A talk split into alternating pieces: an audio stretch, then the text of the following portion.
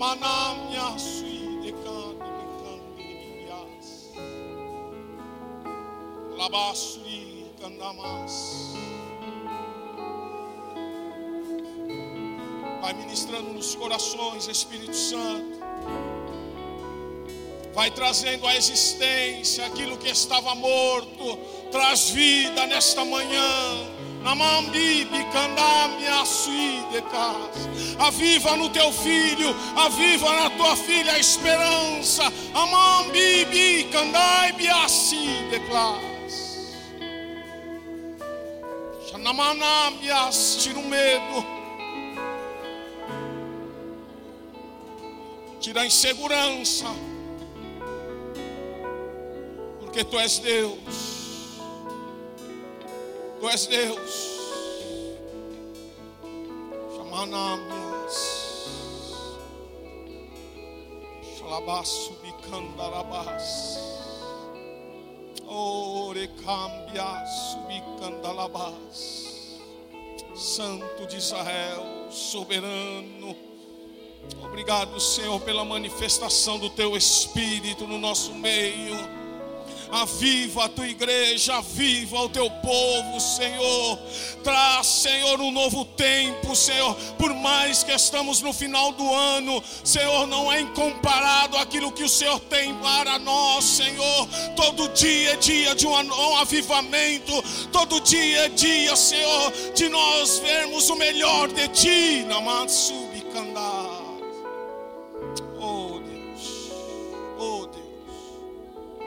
Oh Deus, oh Deus, aleluia,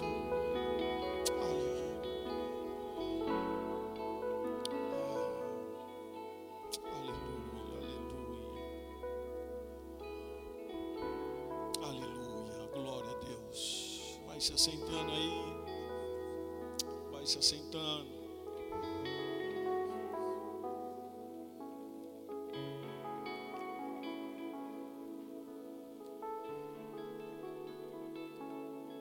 Fico feliz de da igreja em si.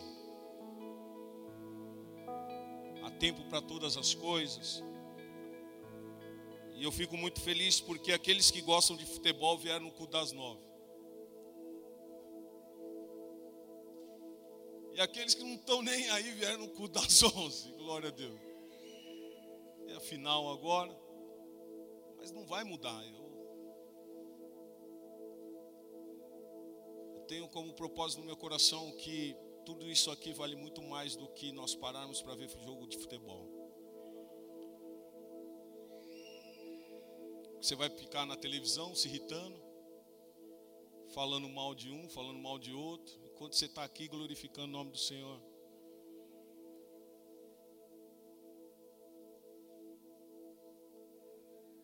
Eu tenho um, algo,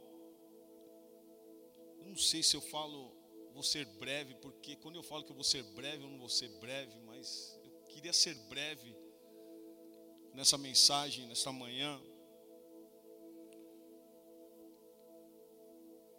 E ela está em dois versículos. Mateus capítulo de número 7.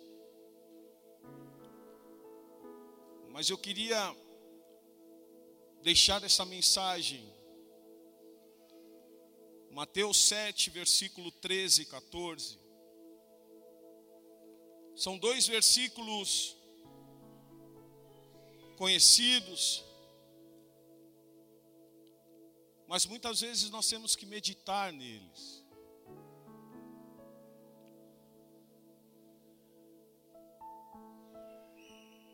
E quando eu subi, eu pedi para o pastor Felipe trazer um louvor sobre a porta, e nós entendemos quem é a porta. Mas mais do que isso, eu quero falar com vocês nesta manhã sobre caminho.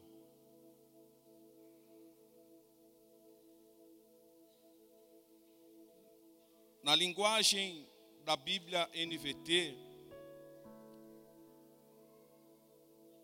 diz assim: entrem pela porta estreita. A estrada conduz à destruição, e é ampla e larga é a sua porta. Muitos escolhem esse caminho, mas a porta para a vida é estreita, e o caminho é difícil, e são poucos os que o encontram. Eu creio que, na maioria, está assim: entrar pela porta estreita. Largue a porta, espaçoso o caminho que conduz para a perdição. E são muitos os que entram por ela.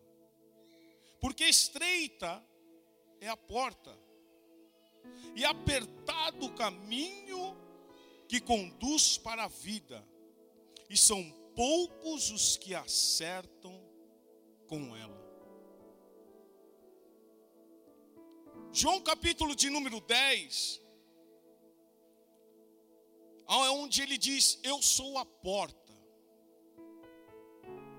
João capítulo de número 10, versículo de número 9, diz assim: que se alguém entrar por mim, será salvo, entrará e sairá e achará pastagem.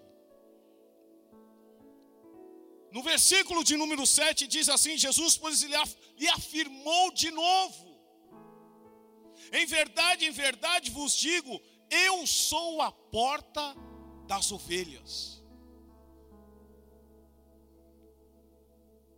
Partindo desse princípio que nós entendemos quem é a porta, da onde queremos entrar, partindo desse princípio, no capítulo de número 7, nos versículos 13 e 14, além da porta, fala sobre o caminho. E para trazer ilustrações, quando todas as vezes que nós temos que fazer algo na igreja, o corpo de bombeiro ele vem, ele faz uma análise do local e ele fala quantas cadeiras podem ser colocadas e os caminhos que têm que ser abertos. É interessante porque se nós fecharmos todas as cadeiras e não deixarmos o caminho certo para passar, vai ficar difícil para todos nós. Então, quando nós observamos, temos caminhos. E quando nós falamos de caminhos também, só para ilustrar, se nós falarmos para você, vá por esse, não vá por esse caminho, porque aqui tem ladrões, mas vá por este caminho, porque aqui não tem, que caminho você iria?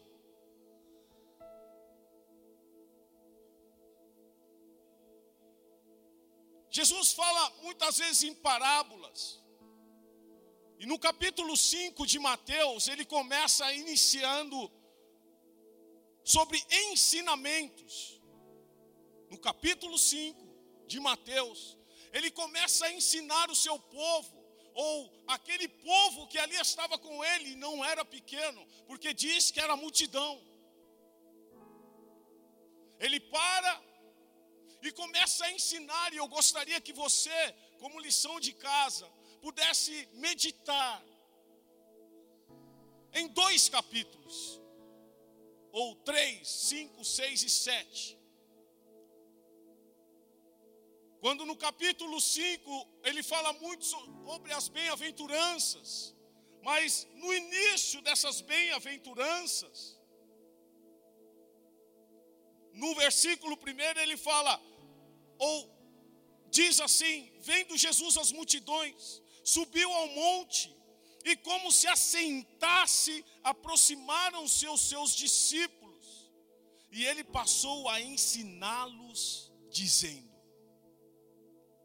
Partimos de um princípio que nós temos que ser ensinados, amém ou não? Porque muito reprepré não vai te ensinar, mas a palavra vai te ensinar. A vivência com Deus, a vivência com a palavra, é que vai te trazer ensinamento diário. O buscar a palavra ou ler a palavra é que vai te trazer ensinamentos diários. Porque é muito lindo nós observarmos alguns textos sobre as bem-aventuranças e não colocarmos em prática. Estamos para findar um ano, anos que que nos antecederam aí difíceis. Mas glória a Deus, porque nós somos os sobreviventes. Diante de tantas coisas que aconteceram no mundo inteiro. E se aqui nós estamos, é para que nós venhamos contar as boas novas, ou falar das boas novas, porque o Senhor tem nos ensinado. Quando nós lemos todos esses textos, fala sobre leis. O Senhor determina leis. Ou seja, não é como eu quero, não é como você quer mas é como Ele quer. Eu preciso começar dessa forma. Nós vamos ter aí dois domingos onde nós não teremos cultos. E nada te impede também de, se você sentir no seu coração, de visitar alguma igreja e estar. Amém, irmãos? Mas mais do que isso é ser boca de Deus na sua casa é ser boca de Deus aonde Deus te levar nesses dias. Teremos os cultos às quintas-feiras, não param às quintas-feiras. Teremos os cultos às quintas-feiras. Mas aquilo que Deus coloca muito forte no meu coração nesses dias sobre caminho. Tem um quadro chamado Os Dois Caminhos, não sei se conseguiu. Nesse quadro, nós temos duas portas. Você pode, na sua casa, dar uma olhada, começar a, a pesquisar. Mas esse quadro me chama muito a atenção. Eu preciso Sabe o que a gente precisa fazer um dia? É, aqueles de a laser, sabe? Aqueles negócios a laser.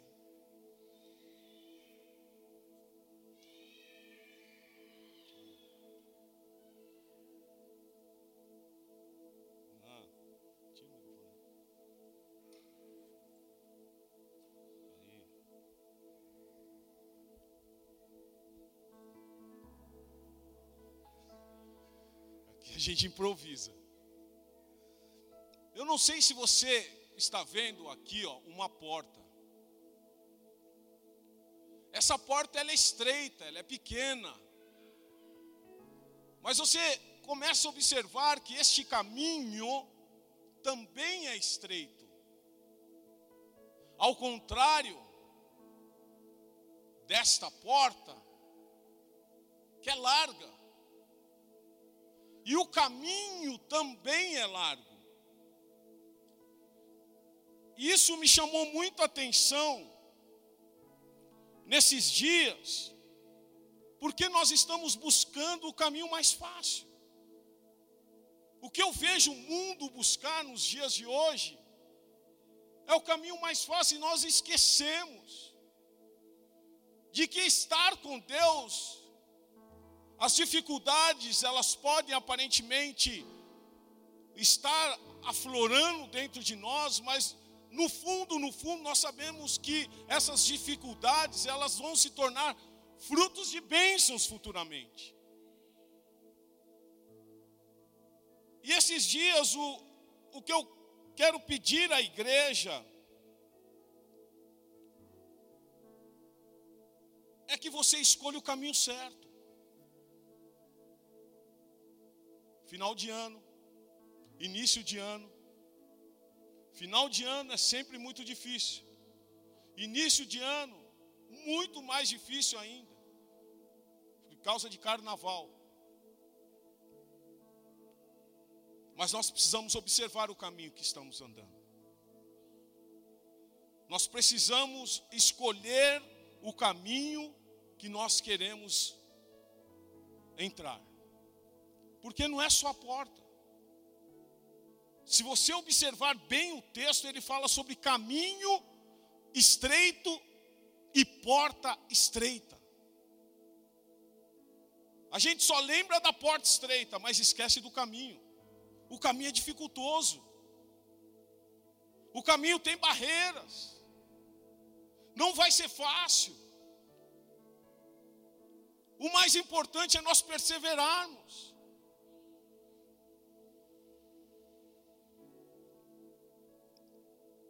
Se nós observarmos, poderia de tudo nós colocarmos um culto hoje, não poderíamos?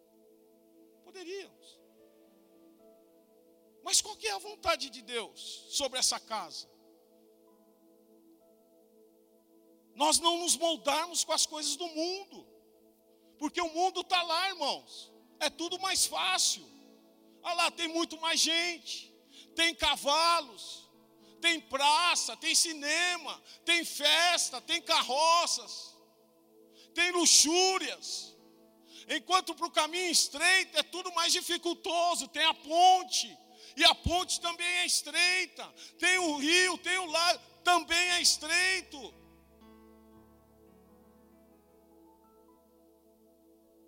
Tem as igrejas, mas ninguém quer esse caminho.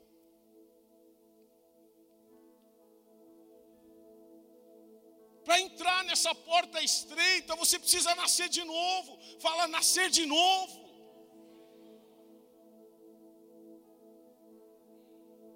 Precisa nascer de novo, gente.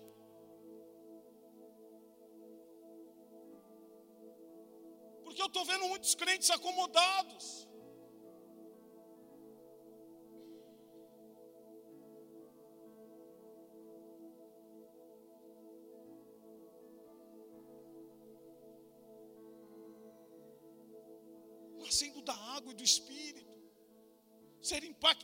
Pelo Espírito Santo. Quando o Espírito Santo ministrar no seu coração, você se levantar, erguer a sua voz, sair da carne, rasgar as suas vestes.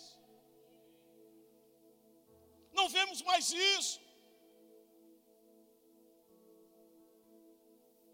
Sair do comodismo. Porque quando falamos em missões aqui, essa é que, porque Deus colocou no meu coração que a igreja precisa sair do comodismo.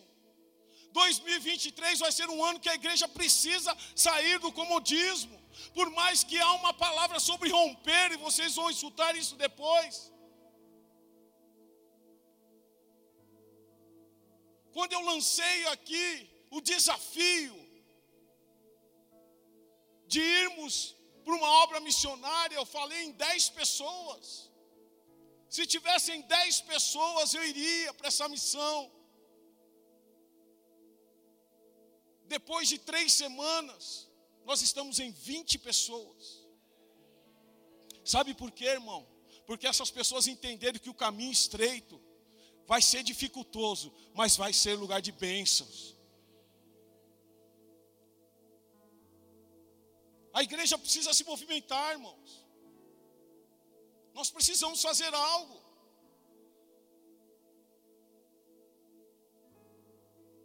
Ou nós somos ou nós não somos. Você tem que ser diferente na sua casa. Tem que perdoar. Sabe que a Bíblia diz sobre quando você vier ofertar, dizimar, antes de ofertar, dizimar, vá se reconciliar com o seu irmão. É o que a Bíblia diz.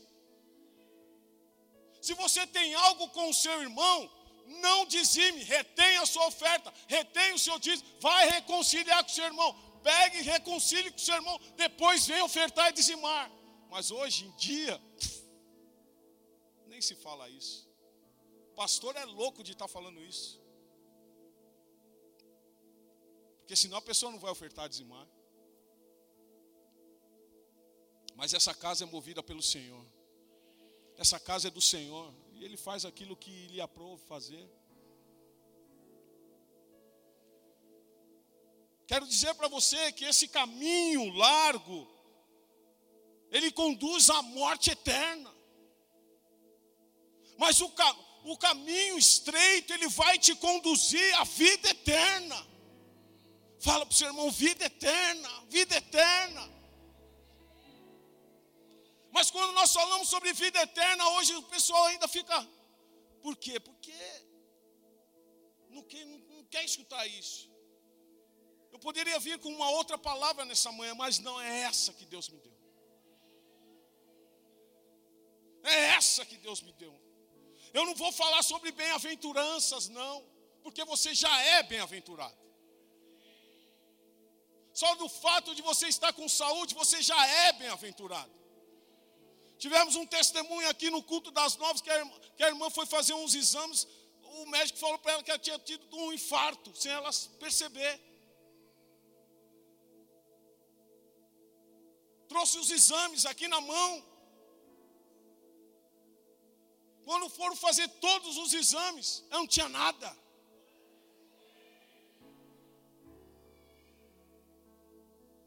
Agora tudo isso é para quê? Nos ensina o quê?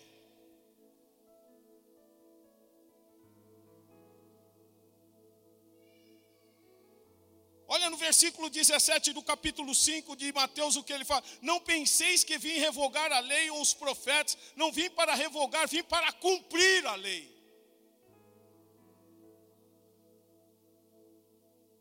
Mais do que bênçãos, mais do que reprepé, é seguir e cumprir as leis.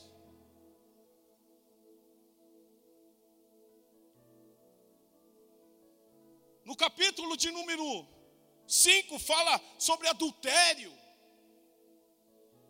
Qual o caminho que você está seguindo aí, irmão?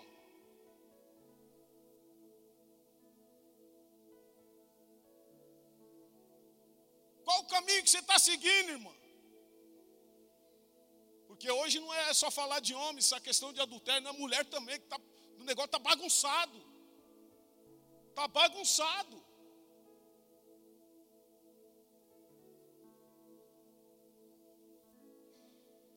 Nesse capítulo também fala sobre divórcio. Que caminho você está seguindo aí? O que, que você está buscando para a sua vida? Falar sobre porta, fácil. Hoje não, caminho.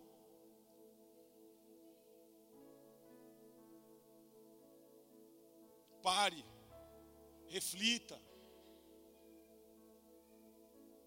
Vamos observar que caminho nós estamos andando.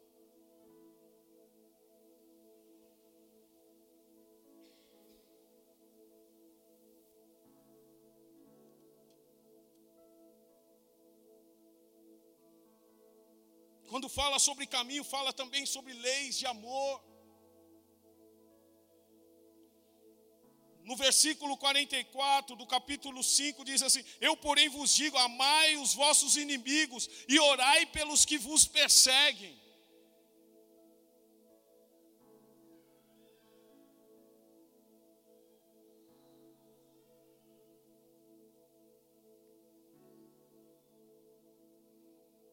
No capítulo 6 tem a oração do Pai Nosso. São três versículos ou três capítulos para você meditar nesses dias. Três capítulos para você meditar até o final do ano. Para não sair do caminho que você entrou.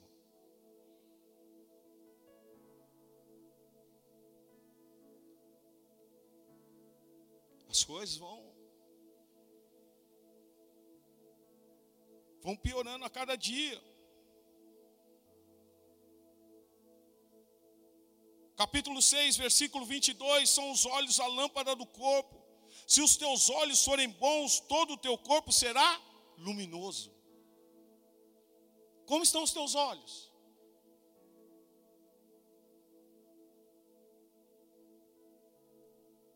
Como você tem direcionado o seu caminho nesses dias?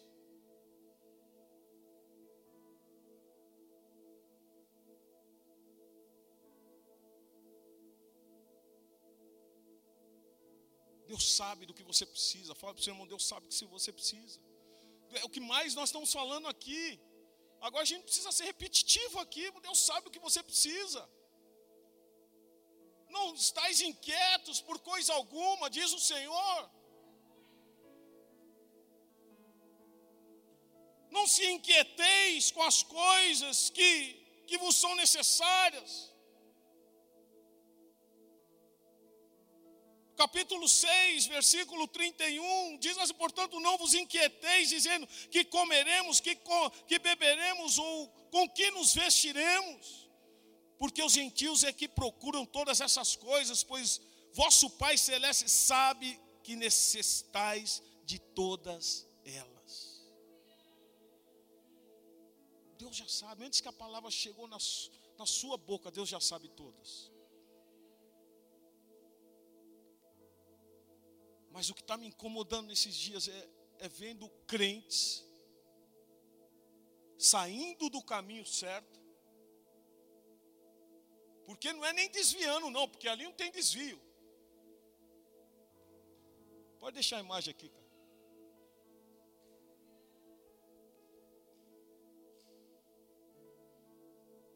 Porque ali não tem desvio, não, irmão. Esse negócio de Muita se fala, crente diz, eu estou desviado. Que desviado, irmão? Você saiu do caminho que você estava e foi para outro. Volta para o caminho certo. Volta para o caminho certo. Ah, entrei por uma porta, fui, ou você entrou ou você saiu. É sempre de desculpa de crente, estou desviado. É o que nós mais vemos aí, crentes desviados.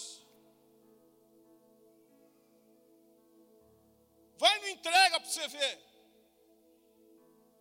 Vai no centro de São Paulo, quando nós fazemos o entrega lá, vai olhar para as pessoas que estão lá, ver o número dessas pessoas que são crentes, que saíram do caminho.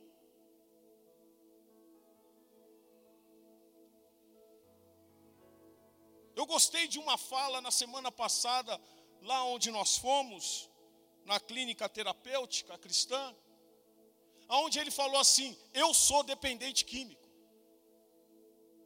E nunca vou deixar de ser dependente químico, porque a palavra me diz que aquele que pensa estar em pé, cuide-se para que não caia. Então, desde o momento que eu penso que eu sou dependente químico, eu fico me observando e me policiando todos os dias. Sabe o que nós precisamos fazer? As nossas autocríticas de quem nós somos.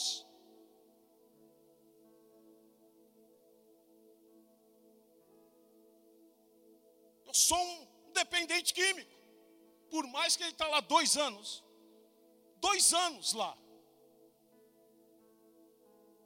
Poderia chegar e falar, não, sou curado, estou curado, já não estou liberto, já. Ele poderia ter falado isso, mas não foi isso que eu escutei dele.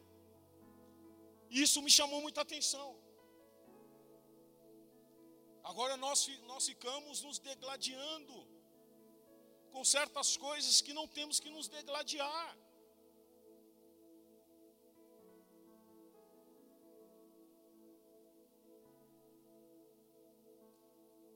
É um chamado na vida do Rode e da Isa. É voltar para o caminho. É voltar para o caminho. Eu posso falar deles porque são nossos filhos na fé. Descobriram Melbourne, Austrália, toda aquela luxúria, tudo aquilo. Não, irmão. Ali precisam de homens e mulheres de Deus para converter aquela nação. Que a igreja lá tudo pode.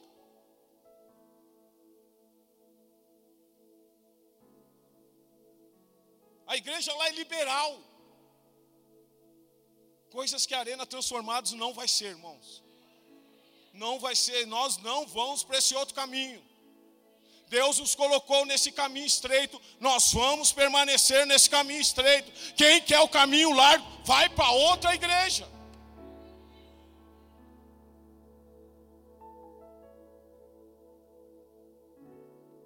É difícil ouvir isso? Para mim, não. Para você também não pode ser difícil, porque você está no caminho certo. Você está no caminho certo. Então, quando eu falo isso, não pode soar como algo, o pastor está me mandando embora da igreja, não, porque está no caminho certo. Você está tentando, você está buscando, você está querendo fazer a coisa certa. Continue assim, irmão. Continue assim, irmã. Porque no capítulo 7 vai falar sobre falsos profetas.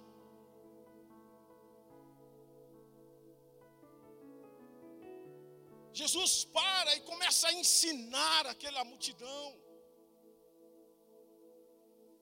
E nós precisamos ter o nosso tempo de ensinamento. De meditarmos, de pararmos um pouco e refletirmos aonde estamos errando, aonde estamos acertando, o que temos que fazer.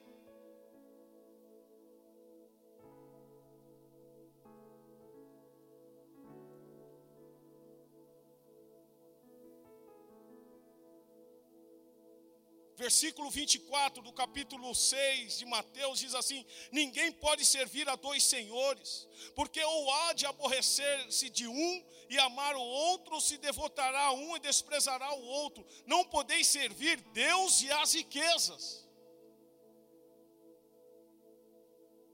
Já perdi amigos por causa do mundo, por causa das riquezas. Eu tive escolhas, como você já teve escolhas. Mas o que eu peço para você, não saia do caminho estreito. Não saia do caminho estreito. Deus vai agir, Deus vai fazer. Eu creio, irmãos, eu creio. Como Deus tem feito, como Deus tem suprido, como Deus tem é, trago tantas coisas maravilhosas no nosso meio. Mas eu, como pastor presidente desta obra, eu preciso ensiná-los. Porque dói o meu coração quando pessoas saem da igreja e começam a viver no mundo.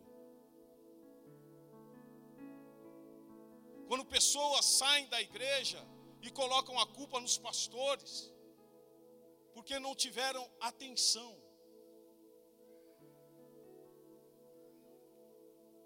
Você quer mais atenção que os nossos pastores dão para a igreja?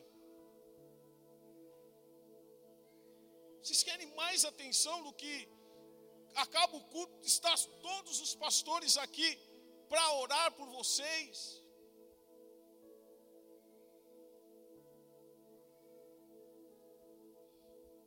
Grupo de louvor, por favor.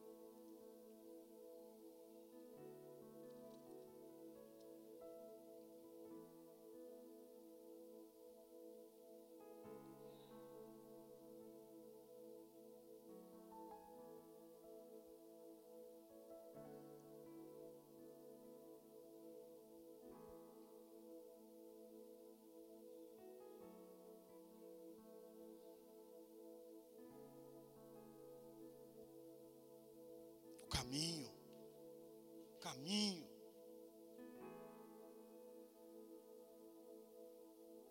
Não saiam do caminho. Perseverem, vocês jovens. Perseverem.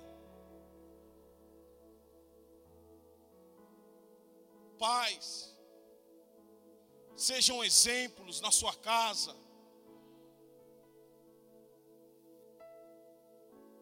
Muitos pais exigem dos filhos, mas não são exemplo na casa.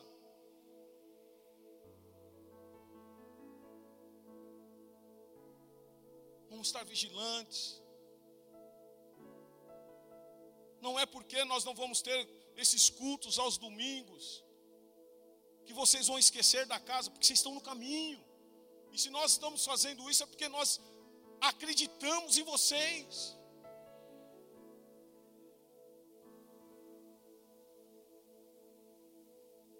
Poderíamos colocar culto aqui no dia 25 e no dia 1. Não tem problema. Algum dos pastores ia estar aqui para me estar na vida de vocês. Algum iria estar. Mas vocês são ministros. É fácil aqui louvar, levante os ministros, sacerdotes. Mas cadê na hora de colocar em prática?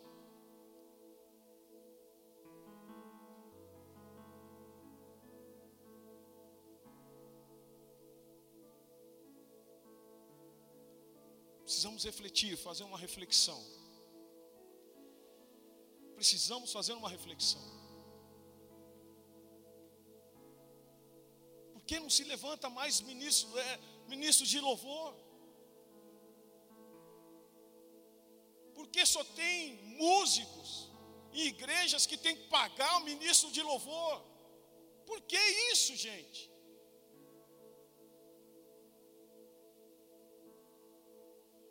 Sou de uma época que os jovens gostavam de aprender algo na música ou tocar alguma coisa. Mas esse bendito celular hoje.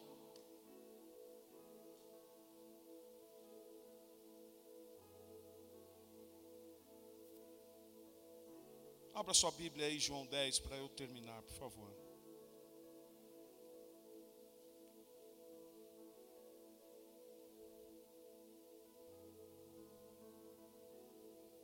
Em verdade, em verdade vos digo: o que não entra pela porta no aprisco das ovelhas, mas sobe por outra parte, esse é ladrão e salteador. Aquele, porém, que entra pela porta, esse é o pastor das ovelhas. Para este o porteiro abre as ovelhas, ouvem a sua voz. Ele chama pelo nome as suas próprias ovelhas e a conduz para fora. Depois de fazer sair todas as que lhe pertencem, vai adiante delas e elas o seguem, porque lhe reconhecem a voz. Mas de modo nenhum seguirão um estranho, antes fugirão dele, porque não conhecem a voz dos estranhos. Esse é o desejo do meu coração, como pastor de vocês. Como pastor de vocês. Duas semanas onde nós estamos acreditando em vocês. Confiando em vocês, para que entremos em 2023 rompendo, rompendo.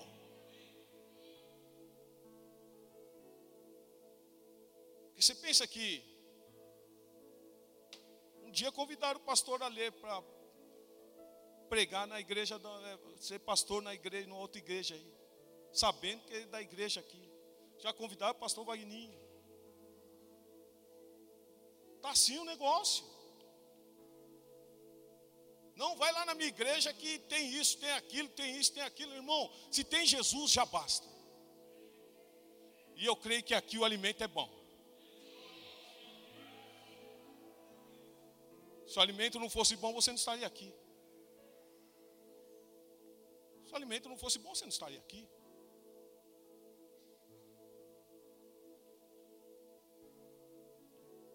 E aí, no versículo 6 diz assim: Jesus lhes propôs esta parábola para eles não compreenderem o sentido daquilo que lhes falava. Jesus, pois, lhes afirmou de novo: Em verdade, em verdade vos digo que eu sou a porta das ovelhas. Todos quantos vierem antes de mim são ladrões e salteadores, mas as ovelhas não lhes deram ouvido. Eu sou a porta. Se alguém entrar por mim, será salvo, entrará e sairá e achará o que? Pastagem, bom alimento. O ladrão vem somente para o quê? O ladrão vem somente para o quê? Eu vim para que tenham vida e a tenham em abundância. Eu sou o bom pastor. O bom pastor dá a vida pelas ovelhas. O mercenário que não é pastor, a quem não pertencem as ovelhas, vê vir o lobo, abandona as ovelhas e foge. Então o lobo as arrebata e dispersa. O mercenário foge porque é necessário e não tem cuidado com as ovelhas. Eu sou o bom pastor, conheço as minhas ovelhas e elas me conhecem a mim. Assim como o Pai me conhece a mim, eu conheço o Pai e eu dou a minha vida pelas ovelhas. Ainda tenho outras ovelhas, não deste aprisco. A mim me convém conduzi-las. Elas ouvirão a minha voz. Então haverá um rebanho e um pastor. Por isso, o Pai me ama, porque eu dou a minha vida para a reassumir. Ninguém a tira de mim, pelo contrário, eu espontaneamente a dou. Tenho autoridade para entregar e também para reavê-la. Este mandato recebi de meu Pai. Se você for ver no final do capítulo de número 7, diz assim: Porque ele as ensinava com quem tem autoridade e não como escribas. Ali, quando eu falei para vocês, leiam esses três capítulos, ele começa a ensinar e termina falando: tenho autoridade.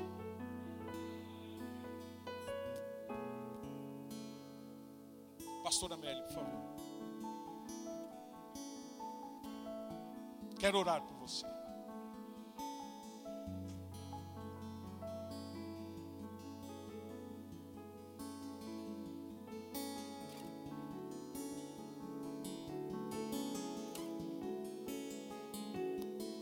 Antes de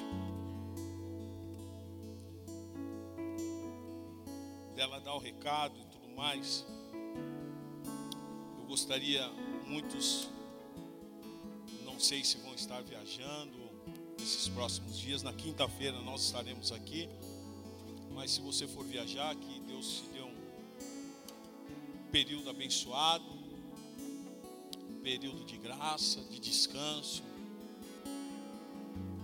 E continue sendo bênção do Senhor, ou boca do Senhor, aonde Ele te colocar.